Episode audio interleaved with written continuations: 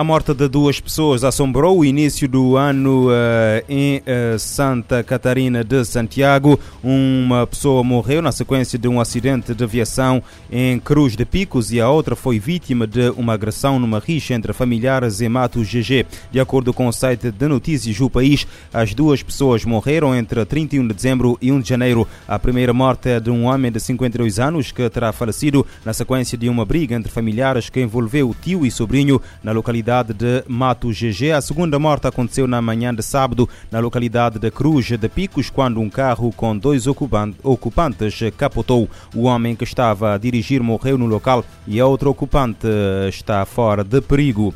O corpo do jovem imigrante nos Estados Unidos da América que faleceu no Hospital Central da Praia depois de se sentir mal numa festa de Réveillon foi transladado ontem para a sua ilha natal Fogo. Informações avançadas por fontes familiares em Forpress, mas não confirmadas pelo hospital, uh, confirmam que a autópsia revelou que o mesmo morreu na sequência de um ataque cardíaco. Flávio Nunes faleceu na manhã do 1 de janeiro no Hospital Central da Praia depois de se sentir mal uh, numa festa de Réveillon. A informação foi confirmada na altura à agência cabo-verdiana de notícias pelo diretor clínico do Hospital Universitário Agostinho Neto, Vitor Costa. De acordo com o responsável, o jovem de 30 anos chegou ao hospital já no estado uh, com alguma gravidade e faleceu horas depois no serviço de urgência.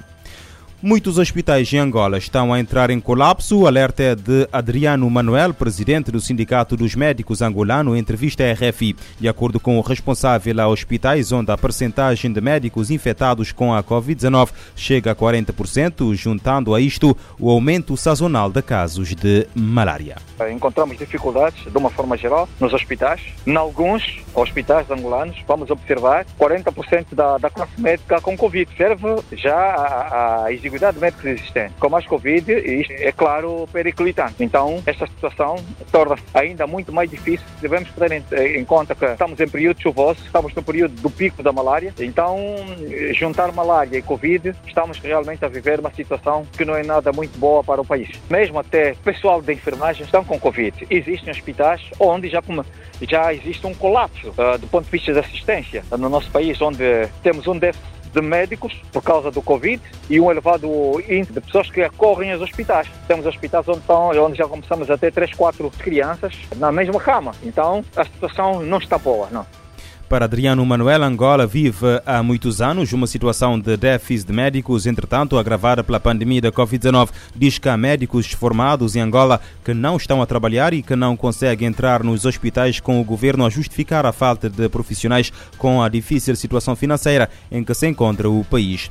Em Portugal, um homem de 27 anos encontra-se em prisão preventiva depois de uh, ser identificado e detido pelo crime da violação de uma mulher grávida, companheira de um colega de casa do suspeito. Em comunicado divulgado uh, ontem, a PJ avança que o crime aconteceu pela hora de jantar da passagem de ano a 31 de dezembro, numa casa onde viviam várias pessoas em regime de arrendamento, tendo o abusador aproveitado a ausência do companheiro da vítima de 26 anos e com uma gravidez de cerca de seis meses meses de gestação.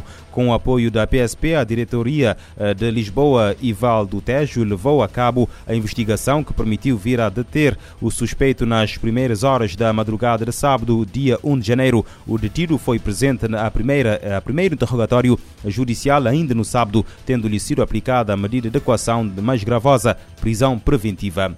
Um homem de 45 anos de nacionalidade portuguesa foi detido pela polícia espanhola por suspeitas de ser um dos maiores burlões com investimentos em criptomoedas a nível europeu. Informação divulgada hoje pela Guardia Civil em comunicado. De acordo com a polícia espanhola, a operação permitiu a detenção de um homem de 45 anos de nacionalidade portuguesa que é acusado de sete crimes de fraude e de branqueamento de capitais. O detido teria criado uma plataforma de investimento em criptomoedas numa página na internet que foi divulgada através de vários fóruns, programas de rádio, eventos desportivos e até eventos de caridade, a fim de atrair a atenção e o investimento de numerosas pessoas em Espanha e também em Portugal. A plataforma oferecia um rendimento mínimo de 2,5% por semana aos investidores, dependendo do montante da sua contribuição. Segundo a polícia espanhola, o método utilizado é conhecido como o esquema Ponzi, que tenta tenta enganar as vítimas que acreditam que os lucros obtidos provêm de uma atividade legal, embora os fundos venham de outros investidores também enganados. O investimento em criptomoedas era um esquema de sucesso de modo que as vítimas investiam quantias de dinheiro cada vez maiores e atraíam mais investidores. Como resultado das investigações, foram identificadas várias vítimas em Espanha e eh, descobriu-se que o homem preso, que tinha um elevado nível de vida, eh, tinha também cometido crimes no Luxemburgo, Suíça e Portugal. Um estudo da ONU revela a falta de justiça para migrantes vítimas de abuso. As vítimas costumam sofrer agressões, tortura, estupro e sequestro nas mãos de traficantes de seres humanos. Muitas vezes as denúncias são negligenciadas pelas autoridades. Estas são algumas das conclusões do estudo divulgado pelo Escritório das Nações Unidas sobre Drogas e Crime. O documento revela os detalhes da violência sofrida por migrantes em busca de uma vida melhor em outros países. De acordo com a chefe da seção de tráfico de seres humanos, Morgane Nicot, a pesquisa mostra que a violência é usada por traficantes ou outros agressores como forma de punição, intimidação ou coerção, e não raro sem motivo aparente. Segundo ela, homens migrantes são submetidos a trabalhos forçados e violência física, enquanto as mulheres estão mais expostas a crimes sexuais, levando à gravidez indesejada e aborto. Para ela, todos estão em risco de tratamentos desumanos e degradantes. O NODC explica que o contrabando de imigrantes é uma atividade criminosa que consiste no pagamento de organizações ilegais para fazer travessias de fronteira. As vítimas geralmente desejam deixar seus países de origem, mas encontram barreiras no acesso aos meios legais para migrar. As pessoas podem estar fugindo de um desastre natural, conflito, perseguição ou violência de gênero. Outros são motivados por oportunidades de emprego, educação e reunificação familiar. Embora existam dados sobre mortos no mar, em desertos ou sufocados em containers, pouco se sabe sobre os motivos da violência e dos abusos aos quais os migrantes são submetidos, e o impacto sobre eles e como as autoridades lidam com a questão.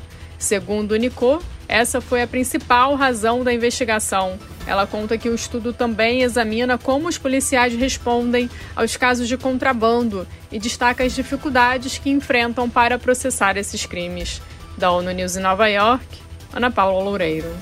A publicação feita pelo Escritório das Nações Unidas sobre Drogas e Crime mostra que as vítimas de organizações de tráfico humano sofrem com a violência. A maioria não denuncia os criminosos por medo de retaliações.